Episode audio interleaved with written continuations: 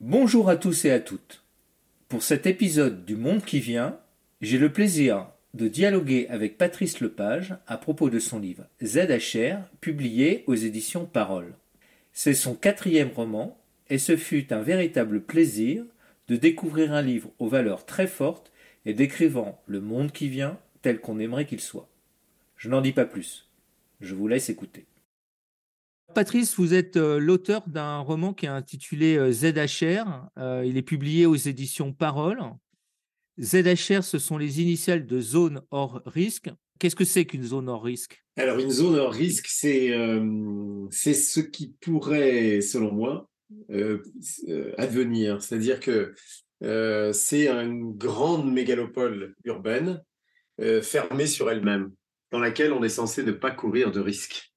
Voilà, je n'en dirai pas plus, mais euh, quand on regarde l'évolution du monde contemporain, on voit que dans les, décennies à venir, 70% de la population mondiale habitera dans des grandes euh, périphéries urbaines, dans des grandes zones urbaines. La ZHR, c'est ça, c'est l'exemple de ça, mais poussé à son extrême. Euh, c'est une zone qui est fermée sur elle-même et dans laquelle on est censé ne pas courir de risques. Est-ce qu'on peut dire que votre livre est un livre post-apocalyptique? Est-ce que ça vous choque si on dit ça? Non, non, ça ne me choque pas. Mais moi, je ne suis, pas un, suis pas un partisan de l'apocalypse. Je, pense qu'effectivement, on est, on est face à une situation qui est une sorte de tectonique des plaques. Là, on s'avance vers quelque chose qui va être très compliqué à résoudre. Euh, moi, je crois que les marchands de l'apocalypse, ils, ils, vendent toujours euh, des choses non dites je pense qu'on va être face à une, situation qui est difficile et si on la laisse nous échapper, une augmentation de la température de 2, 3, 4 degrés, ça a des conséquences euh, absolument dramatiques. Donc le, monde dans lequel je, le monde dont je parle, effectivement, a subi une crise alors euh, violente, forte, qu'on pourrait qualifier d'apocalyptique. Mais on voit bien que là, l'humain a, résisté. Euh, en, prenant différentes manières de le faire. Hein. La, ZHR en est une, c'est-à-dire on se regroupe et on se protège de l'extérieur. Et puis, euh, quand on avancera dans le, dans le roman, en fait, on verra qu'il y a d'autres formes d'organisation, de vie. Euh. ce qui fait l'humain et l'humain lui-même résiste. Le monde n'a pas disparu.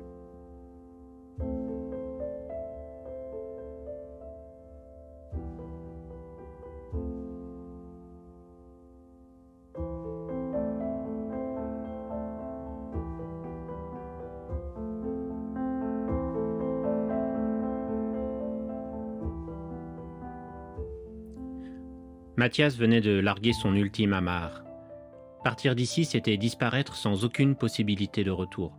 Plus d'existence administrative, plus d'habilitation et plus aucun droit à la sacro-sainte protection bienveillante. Désormais, il était un réfractaire et laissait derrière lui tout ce qui, jusqu'alors, avait structuré sa vie. Il avançait prudemment sur le canal de dérivation.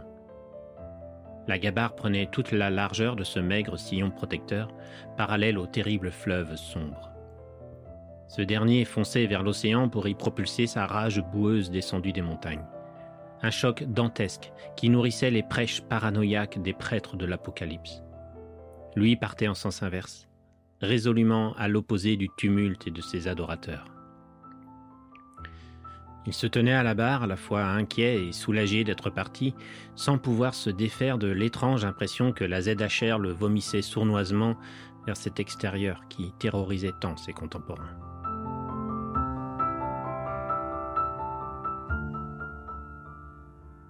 Justement, finalement, dans le livre, euh, il est assez peu question de cette euh, ZHR, puisque Mathias, l'un des principaux personnages du roman, s'en échappe ce qu'il va trouver en dehors de cette zone, c'est finalement le véritable sujet de, votre livre.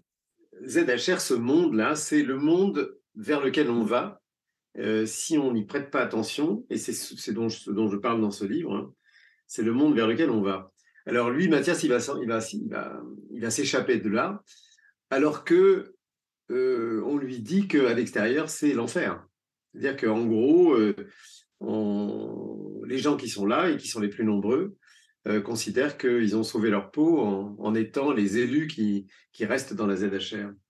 Mais en réalité, quand il va s'en échapper, il va comprendre que c'est pas tout à fait ça. Et il va comprendre qu'il y a d'autres manières d'exister, même dans un monde qui a été frappé par euh, ces augmentations de température, ces grands incendies. On le voit après, hein, dans le monde qu'il va découvrir, il y a les stigmates de tout ça. Mais il y a aussi les solutions. Il y a aussi, euh, euh, notamment sur les questions alimentaires agricoles, il y, a, des solutions qui ont été trouvées, qui sont là, qui, relèvent par exemple du biomimétisme, c'est-à-dire d'une agriculture qui, se calque sur la nature plutôt que de la supplanter, plutôt que de la remplacer ou plutôt que de l'exploiter, comme on dit, hein, puisque les paysans, on les appelle les exploitants agricoles, ce, qui, au fond, dit assez clairement les choses, même si les paysans ne font que nourrir le monde. la, façon dont ils le font, c'est autre chose. Hein. La méthode qui, les méthodes qu'ils utilisent, c'est autre chose. La fonction est belle. Mais là, on a un problème de méthode. La ZHR, on ne la décrit pas beaucoup, mais on la voit. On la voit à travers Saul, on la voit à travers les gens qui y vivent, la façon dont ça s'organise, et on la voit à travers les yeux de, Diego, qui est un, espèce de, tatoué euh, euh, à fleur de peau, qui, qui décrit très très bien ce qui s'y passe et comment ça s'y passe.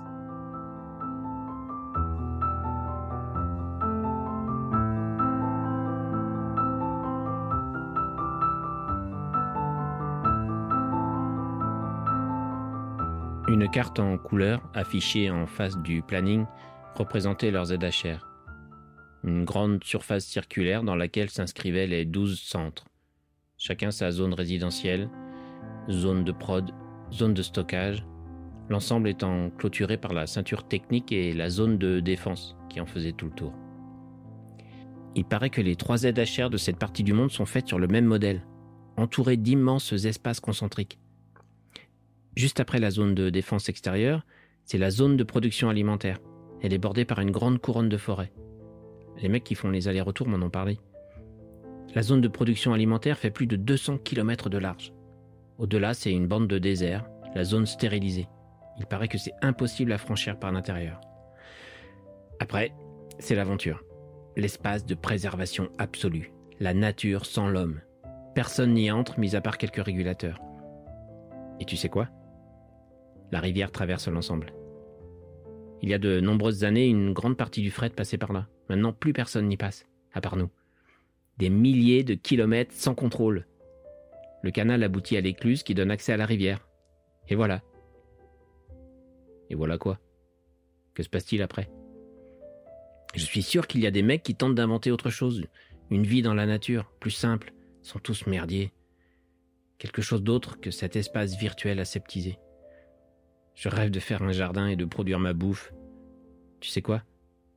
J'ai envie de semer des fleurs, des légumes, et de regarder tout ça pousser sans me prendre la tête. La nature est extrêmement présente dans, le livre et, le rapport de l'humain à la nature. Euh, et puis, il y a une autre chose qui m'a frappé, c'est que finalement, vous parlez très très peu de violence. et en fait, la violence n'est jamais du côté de vos personnages principaux. Et finalement, elle est, elle est rejetée au profit de quelque chose d'autre. C'est un choix? Oui, c'est un choix, oui. La ZHR, c'est un monde extrêmement violent. Extrêmement violent. Une violence qui ne se voit pas. Comme par exemple aujourd'hui, il y a, y, a, y a des situations qui sont extrêmement violentes, mais qu'on ne nous montre pas, enfin, qui ne qui, qui sont pas visibles. Donc dans la ZHR, il y a beaucoup de violence, mais mais ça ne se voit pas. Et précisément, le, personnage principal, hein, il y a plusieurs, euh, plusieurs personnages dans le roman, mais le, personnage principal, lui, il va, se confronter à sa propre violence en réalité. Hein. C'est-à-dire qu'il fait vraiment un travail de, dépouillement. Il, a toutes les caractéristiques du, héros moderne, hein, du, du, du, mal alpha, mais en réalité, il s'en débarrasse. C'est ça, c'est à ça que va lui servir ce, ce voyage sur ce bateau-là, hein, cette gabarre euh, qui lui permet de s'échapper. Et euh, oui, mes personnages à moi, ils sont, véritablement non violents. C'est-à-dire qu'en fait, ils interrogent la violence qui est en eux et ils font le choix de ne pas aller vers là. C'est quelque chose euh, qui est très important pour moi. C'est-à-dire que je, pense que toute forme de violence est une, défaite, est un recul. Même si parfois il y a des situations auxquelles on ne peut pas échapper. Euh, notamment quand on défend son intégrité physique ou sa liberté. Mais ceci étant, euh, je crois que plus on pourra s'éloigner de la violence, plus mieux ce sera en réalité. On, est dans un monde qui fait quand même, euh, quand vous regardez, que ce soit l'ensemble des, films américains, c'est, on ne parle que de ça, ou des, films, euh, certains films français, européens, peu importe. On a toujours le scénario majoritaire, c'est ils ont tué sa femme, ils ont tué son enfant, il est donc légitime pour exercer la plus grande violence et assouvir sa vengeance, etc. quand on regarde les émissions de cuisine ou les émissions de, de, de, chant, euh, les concours de chant, je ne sais plus comment ça s'appelle, The Voice par exemple, tous les, tous les, les candidats, jeunes ou vieux, ils disent je vais donner le maximum, je suis à fond, je suis un winner, etc. Tout ça m'emmerde, moi, vraiment. C'est-à-dire, même dans le cadre de l'école, je trouve que cette perspective d'être toujours le meilleur ou d'essayer d'être le meilleur, c'est une perspective qui est, à mon avis, qui est qui est contre-productive. Moi, moi, je préfère, euh, je préfère qu'on travaille ensemble et qu'on atteigne ensemble des objectifs. Euh, ça ne veut pas dire qu'il faut être médiocre, mais cette idée d'être toujours le meilleur, le premier, etc., c'est lassant et c'est une énorme perte de temps pour moi. Et ça, c'est une forme de violence. Euh, moi, je crois qu'on peut vraiment avancer sans avoir besoin de marcher sur l'autre ou de se mesurer à l'autre en permanence. Euh, on a bien assez à faire à l'intérieur de nous-mêmes. Hein. Il y a du travail. Justement, alors je vais vous faire écouter un extrait d'une interview de, de, Pablo Servine et je pense que vous, vous dites tous les deux exactement la même chose. Dans tous ces récits post-apocalyptiques, moi je suis un peu en train d'explorer ça, les romans, les films, les mmh. séries. Il y en a peu finalement qui donnent envie d'eux. le personnage principal, c'est souvent la peur oui, on a besoin de la peur, on a besoin d'apprendre à apprivoiser la peur et tout, mais à un moment, il y en a marre des, dystopies. Qu'est-ce qui permet, quelle est la fissure qui permet d'aller d'envisager qu'on se placerait bien dans ce futur, lucide, mais en galérant, mais en même temps en s'entraidant, etc. On est sur la même longueur d'onde. Moi, je, je euh, ZHR, c'est l'inverse d'un d'un grand roman apocalyptique. Moi, moi, ce qui m'intéresse, c'est la lumière. Et je, ne, comment dire, je ne suis pas un go-go béat. Je, je, je, vois bien que le monde est dur, je le vis moi-même. Hein. Je vois bien qu'on va traverser des zones qui vont être des zones de grandes fractures, de grandes, une espèce de tectonique des plaques où il va falloir qu'on tienne en équilibre. Mais si on n'a pas de lumière, on risque pas d'y aller. Quoi. Je, pense que les marchands de l'Apocalypse, ils sont les prêtres d'une cause euh, qui, qui, leur donne le pouvoir, en fait. Ça donne beaucoup de pouvoir d'annoncer l'enfer. Hein. Euh, moi, je préfère euh, effectivement, bon aussi, euh, aller vers la lumière, trouver euh, qu'est-ce qui va être important, qu'est-ce qui est important, qu'est-ce qui va faire qu'on va transcender ça. Hein, le, problème du monde contemporain, c'est que on est dans une espèce de grande dérive. C'est-à-dire que avant, on était dans des sociétés de groupes. C'est-à-dire, on était du groupe paysan, groupe ouvrier, bon, voilà, des nobles, et, etc. Des groupes, des groupes sociaux dont on ne pouvait pas sortir. C'est-à-dire, quand on était dans un groupe social, on y restait, on s'habillait comme tout le monde, on faisait ce qu'on avait à faire comme tout le monde, etc.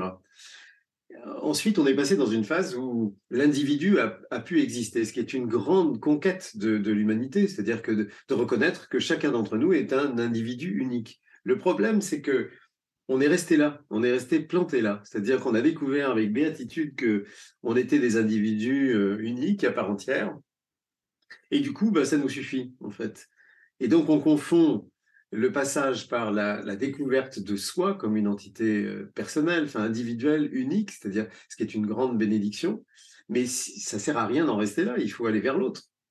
Il faut se dire oui, j'existe et j'ai le droit d'exister, je suis comme je suis avec mes qualités, mes défauts, mais à partir du moment où je connais ça, ça doit nous amener vers l'autre. Euh, sinon, euh, on est mal barré. Et c'est en gros ce qui est en train de se passer. C'est-à-dire qu'on a construit des sociétés, notamment dans les pays riches, hein, des sociétés d'individus. Or, les sociétés d'individus, elles vont pas bien loin. Parce que chacun réclame son dû, euh, réclame de, parler au nom de, ce qui lui est propre, d'exiger ce que... Vous voyez, moi, je suis édité chez un petit éditeur, un petit éditeur militant, voilà, qui, est du Sud, qui a décidé, par exemple, de ne pas travailler sur les grands réseaux, hein, notamment euh, Amazon. Alors évidemment, quand on commande le livre, il faut un peu plus de temps. Et aujourd'hui, c'est une vraie difficulté, c'est-à-dire qu'on veut tout, tout de suite, tout le temps. Mais ça n'a pas de sens. Ça n'a pas de sens. C'est comme les voyages. Moi, j'aime beaucoup prendre l'avion, mais, mais j'aime aussi quand le voyage est long. J'aime aussi quand je vais d'un point à un autre, voir tout ce qui s'y passe, voir la progression vers, vers cet endroit où je vais, prendre le temps d'y aller. Et, le voyage en lui-même est une. Euh, alors que là, nous, qu'est-ce qu'on fait? On veut se reposer, on prend un avion, on va dans un hôtel, on y reste huit jours, on voit rien du pays et on repart. Je préfère, j'ai la nostalgie de ces, longs périples quand on allait quelque part et qu'on prenait le temps, qu'on voyait le, paysage euh, euh, défiler, changer, etc. On, voilà, on a, on a, euh, on a besoin de, de, de, créer de la paix intérieure. Et sinon, le, monde va devenir de plus en plus violent. Plus les individus sont tournés vers leur nombril, plus ils ont des exigences qui vont éliminer l'autre. Et si on élimine l'autre, ça fait la ZHR.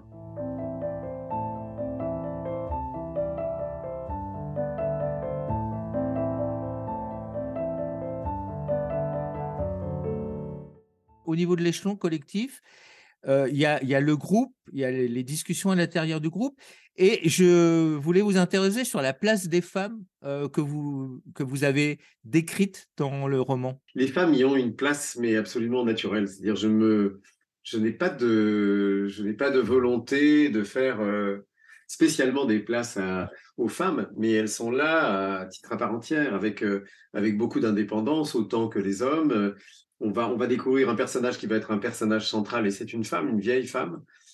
Moi, c'est quelque chose qui m'échappe complètement, cette, cette, euh, cette distinction qu'on a fait et, que, et, dont, je, comprends euh, qu'il faut s'éloigner euh, le plus vite possible, c'est-à-dire cette, cette, cette, idée que les hommes auraient une place plus importante. Et, moi, ça m'échappe complètement, c'est-à-dire que ça, ça n'est pas dans mon référentiel. Donc, les, hommes et les femmes prennent des places euh, absolument euh, équivalentes. Il n'y a pas de, il y a a même pas de, comment dirais-je, de façon différente d'approcher le monde pour moi. C'est-à-dire que c'est vraiment des tonalités, des tonalités différentes, mais c'est pas, il n'y a pas une volonté de, de de, de, faire un personnage spécial. Je, je veux dire par là que il y a, un équilibre à trouver, il y a une, interrogation dans ces rapports homme-femme qui est absolument déterminante dans le, dans le monde contemporain. Enfin, c'est pas, ça date pas d'aujourd'hui, et, et, je pense que demain, ce sera encore sous des formes différentes. Euh, euh, ça évoluera encore sous des formes différentes, mais il n'y a pas de paix sans, sans égalité. Mais c'est une telle évidence que moi, ça me passe un peu au-dessus de la tête. Alors, je, comprends qu'il y ait des débats autour de ça, parce que je vois bien que ça n'est pas comme ça.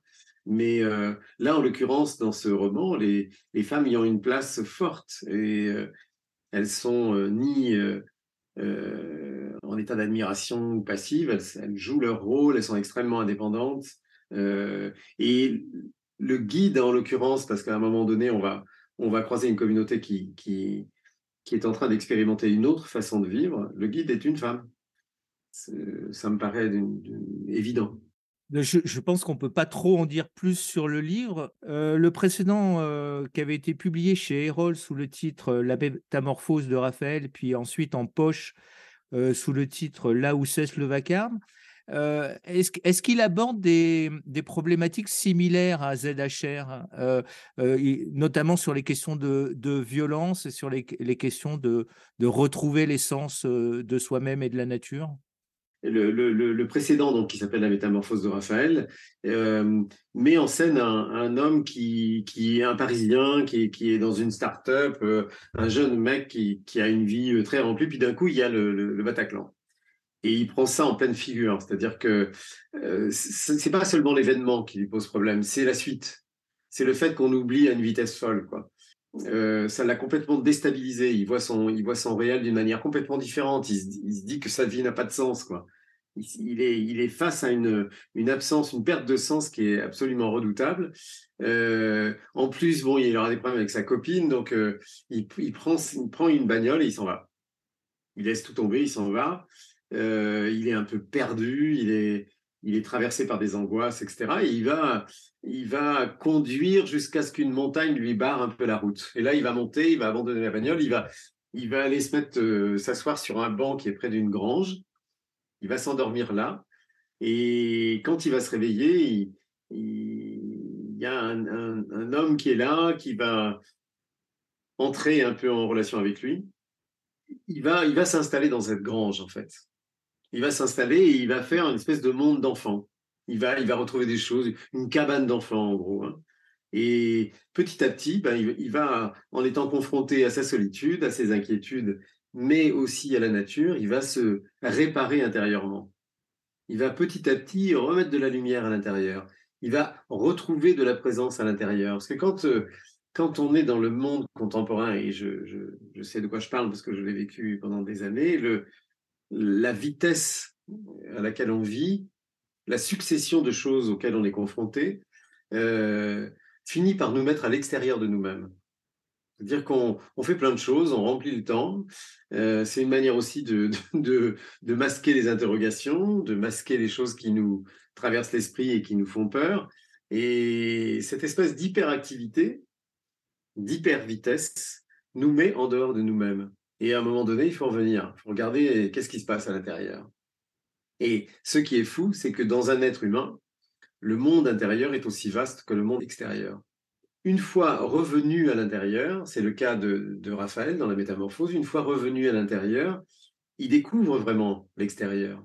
C'est-à-dire quand ça va trop vite, on voit plus rien. On voit rien. On a une succession de rencontres, de, voyages, tout, tout va vite, on, ne voit rien, parce qu'on est extérieur à nous-mêmes. Donc c'est aussi ce que fait Mathias dans Zadacher. Sur cette rivière, elle est lente, la rivière. elle, euh, son bateau avance lentement et ça le contraint à revenir à l'intérieur de lui-même. Et de l'intérieur, il voit, si j'ose dire, la beauté du monde. Il voit que le monde à l'extérieur est absolument génial, que ce qu'on lui avait dit qui devait être l'enfer est en fait euh, magique. Et cette nature qui répare, elle répare, non seulement elle répare l'intérieur de l'humain, mais elle rétablit le regard, c'est-à-dire qu'on se réinsère dans le vivant. Le problème de, notre société, c'est que on n'arrête pas de parler de la nature, mais qu'elle est totalement virtualisée. C'est-à-dire qu'on en est très, très loin en réalité. D'ailleurs, la nature, c'est un concept très culturel. On fait partie du vivant, on l'a complètement oublié, on va s'en rappeler euh, violemment compte tenu de ce qui va se passer sur le plan climatique. Mais en même temps, c'est totalement exaltant parce qu'il faut, il faut retrouver un peu de sens euh, du réel on, est un peu parti dans les tours. On est monté dans une espèce d'imaginaire. On est, euh, qu'à regarder la, tête de nos enfants quand ils comprennent qu'il faut tuer les animaux pour pouvoir manger de la viande. en général, ça, pose un problème. Donc, ça veut dire qu'on est très très loin du réel, de la même manière que on s'éloigne de ce qui fait notre condition humaine. Notre condition humaine, c'est très compliqué d'être un humain. C'est pas facile. Donc, euh, en gros, euh, on, est euh, très fragile, c'est-à-dire que si, si personne ne s'occupe de nous quand on est, on meurt. On n'est pas un petit crocodile ou une tortue qui, galope sur la plage pour rejoindre l'océan. Hein. On a besoin de l'aide des autres, on a besoin des parents, on a besoin, on est très fragile. Et pendant un temps certain, c'est un temps aussi où on, où on enregistre beaucoup d'angoisse. Parce que euh, je, prends souvent cet exemple, mais un jour j'avais des potes qui m'avaient laissé leur, petite fille parce qu'ils passaient des examens, et euh, la petite s'est mise à pleurer. Et, donc, à ce moment-là, quand je l'ai vue pleurer sur le canapé, je, me suis dit, mais qu'est-ce qui lui dit que sa mère va revenir? Absolument rien. donc, elle enregistre des angoisses très fortes. Et donc, je, je l'ai prise dans mes bras pour, pour lui montrer qu'elle n'était pas seule, que tout allait bien, etc. Mais donc, la condition humaine, de départ, c'est ça. Et très rapidement, euh, on s'aperçoit que ça, a une fin. On a beau faire tout pour essayer de l'oublier, euh, ça a une fin, c'est-à-dire qu'on va, on va, on va mourir tous rapidement, en plus le temps passe très vite. Donc, si être un humain, ça n'est que ça, c'est-à-dire naître pour mourir assez rapidement, la société consumériste, à part nous prendre la tête et, et nous empêcher de penser aux questions existentielles, euh, ça ne peut pas résoudre le problème. Donc il faut qu'on ait une autre façon d'être qui nous permette d'accepter ce que nous sommes et de comprendre qu'est-ce que c'est qu'un humain, quel est son rôle, euh, de se réinscrire dans l'aventure humaine. Si, si, on est des êtres seuls, uniques, en train de se regarder le nombril, c'est très très chiant d'être un humain. Il faut qu'on arrive, c'est ça ZHR, hein, c'est des gens qui vont s'en aller et qui vont se réinscrire dans l'aventure humaine, qui vont retrouver qu'est-ce que ça veut dire être un, humain, quel sens ça, etc., etc.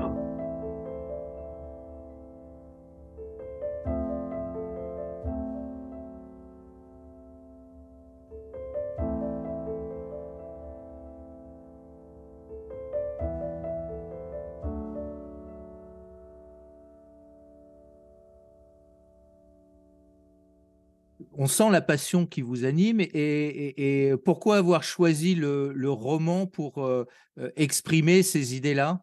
Parce que je, j'ai, essayé de l'exprimer de, de, tas de, façons différentes. J'ai, travaillé dans des structures d'éducation populaire. L'écriture, pour moi, elle est, elle est un soin. Elle est un soin que je me suis apporté à moi-même d'abord, parce que j'ai eu une enfance assez dure et, je, et donc euh, l'écriture m'a permis de, voilà, de, de, de, me sauvegarder, de, pouvoir euh, tenir un petit cahier dans lequel j'avais un rendez-vous avec moi-même. Et parce que euh, quand on est enfant et qu'on vit des choses dures, en général, on se referme sur soi. Hein. On, est, on est obligé de se cautériser, on est obligé de, de, fermer la baraque. Mais le problème, c'est que tout est à l'intérieur après. Donc moi, c'était une manière, c'était une soupape, quoi, hein, d'écrire. Puis après, euh, je suis resté longtemps sans, écrire parce que ça me prenait un peu trop la tête. Puis euh, à une époque où je me suis senti plus, euh, plus mature, je me suis remis à écrire. Et donc écrire, c'est d'abord un soin que je m'apporte à moi-même. Puis après, j'ai voulu éditer, ce qui est très différent. Et j'ai voulu éditer parce que moi, dans ma vie, il y a des bouquins qui m'ont véritablement aidé, qui m'ont secouru. Il des moments où j'allais mal, je, je lis un truc et je m'aperçois que le mec qui écrit parle exactement de ce que je vis. Et, donc, je me dis, OK, je ne suis pas seul, je ne suis pas fou, je, euh, voilà, d'autres ont vécu ça. Euh, c'est ça le drame dans lequel on est, ce monde riche qui croit que l'opulence va, durer tout le temps, euh, qui croit que la paix est définitive alors qu'on est en paix que depuis 70 ans. Là, ce qui se passe en Ukraine nous rappelle que c'est très, très fragile. on, est trop dans, dans un, comment dirais-je, dans, dans, on est trop dans des, expressions extrêmement euh, superficielles. C'est-à-dire qu'on n'a pas assez d'échanges sur ce qu'on est nous-mêmes. Chaque être humain est une expérience de la vie et une expérience de l'humanité. Et donc, on a besoin d'échanger là-dessus. On a besoin de, se dire comment on vit les choses. Euh, est-ce qu'on est seul à les vivre Quel sens ça Mais c'est la seule chose dont on ne parle pas. On en parle très peu. On en parle peut-être dans des relations marchandes, euh, face à un psy, ou... mais assez rarement on échange l'expérience existentielle que l'on est, et pourtant, c'est ce qu'on a de plus riche à donner. On a besoin de retrouver, de faire société, mais en passant par là, plutôt qu'en se mesurant, le, en se calibrant le nombril ou je sais pas quoi, et, en, essayant de savoir qui sont les plus forts et les plus... Voilà. Le monde de demain, c'est pas un monde de, de mal alpha on a encore un mythe dans nos têtes de ce que doit être un homme, de ce que doit être une femme, euh, et en particulier des mâles alpha. C'est pas les mâles alpha qui vont sauver le monde demain. Ce qui va sauver le monde, c'est le génie collectif. Si on est une société d'individus séparés les uns des autres, on n'y arrivera pas. Si on refait société, et c'est la chance de ce qui peut nous arriver, c'est-à-dire que moi je crois que ce qui est en train de se passer sur le climat, c'est une fantastique opportunité de refaire société, de refaire des liens, de changer notre manière d'envisager l'autre, de tisser des liens avec l'autre, et même d'envisager ce qu'on est intérieurement. Je, le disais il n'y a pas très longtemps, moi j'entends tout ce qui est dit sur les animaux, j'adore les animaux, j'ai toujours vécu avec des animaux, mais euh, je ne crois pas que les animaux vont sauver le monde demain. Hein. Je crois qu'il faut faire attention que nous prenions soin des animaux et du vivant parce qu'on en fait partie. Mais je pense que dans le vivant, l'humain a une fonction particulière, a, une, un rôle spécifique. Hein, si on attend euh, des chimpanzés, des orang-outans ou des baleines de sauver le monde, euh, on, risque d'attendre un moment. On, a un rôle spécifique et, il faut, et c'est pour ça qu'il faut qu'on arrive à comprendre comment fonctionne le vivant, quelle place on y prend et qu'est-ce que ça veut dire le monde qui vient demain. Le monde de demain n'est pas du tout le monde d'aujourd'hui. On en a fini de la, de la, de la phase de la modernité euh, et de l'industrialisation. On va passer à autre chose, on va passer au monde du vivant, qui de mon point de vue n'a rien à voir avec la nature. La nature, c'est une construction culturelle, l'homme se met au-dessus, dans une, posture en amont, et regarde la nature euh, voilà, en essayant de la contrôler parce qu'il en a une peur noire. Qu'en réalité, on a très très peur de la nature et ça nous vient du fond des âges.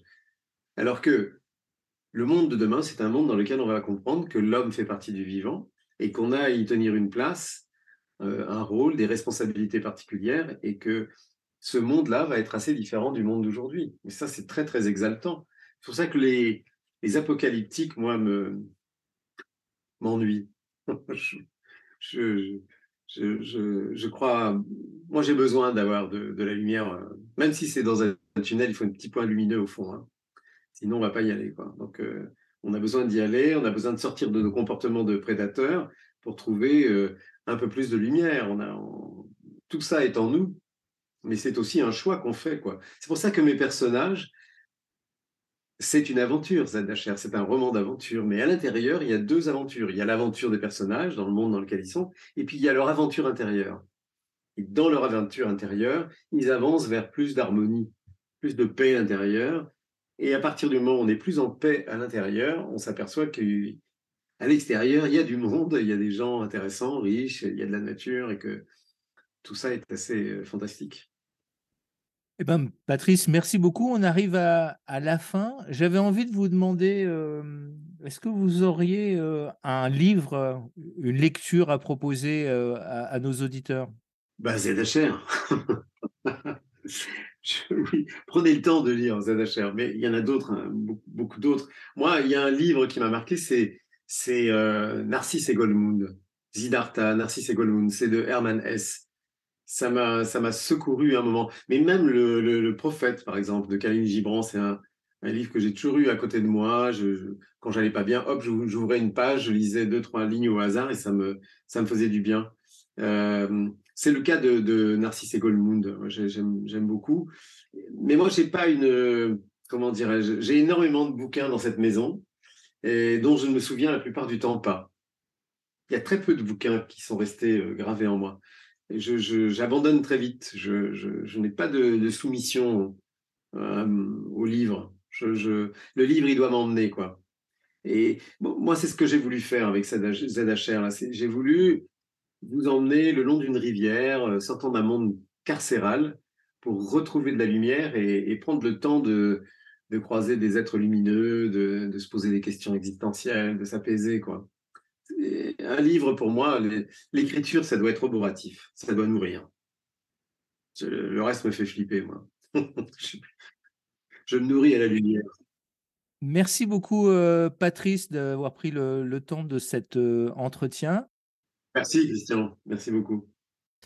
Un grand merci à Patrice Lepage pour nous avoir présenté son livre et partagé avec nous sa vision du monde qui vient. J'espère que cela vous a donné envie de lire son livre. Vous trouverez sur notre site internet lemondekivient.org toutes les références des livres proposés par Patrice Lepage. Je vous invite aussi à découvrir les autres épisodes de ce podcast. Et pour finir, le morceau Expérience du musicien Ludovico Enodi proposé par Patrice. À très bientôt!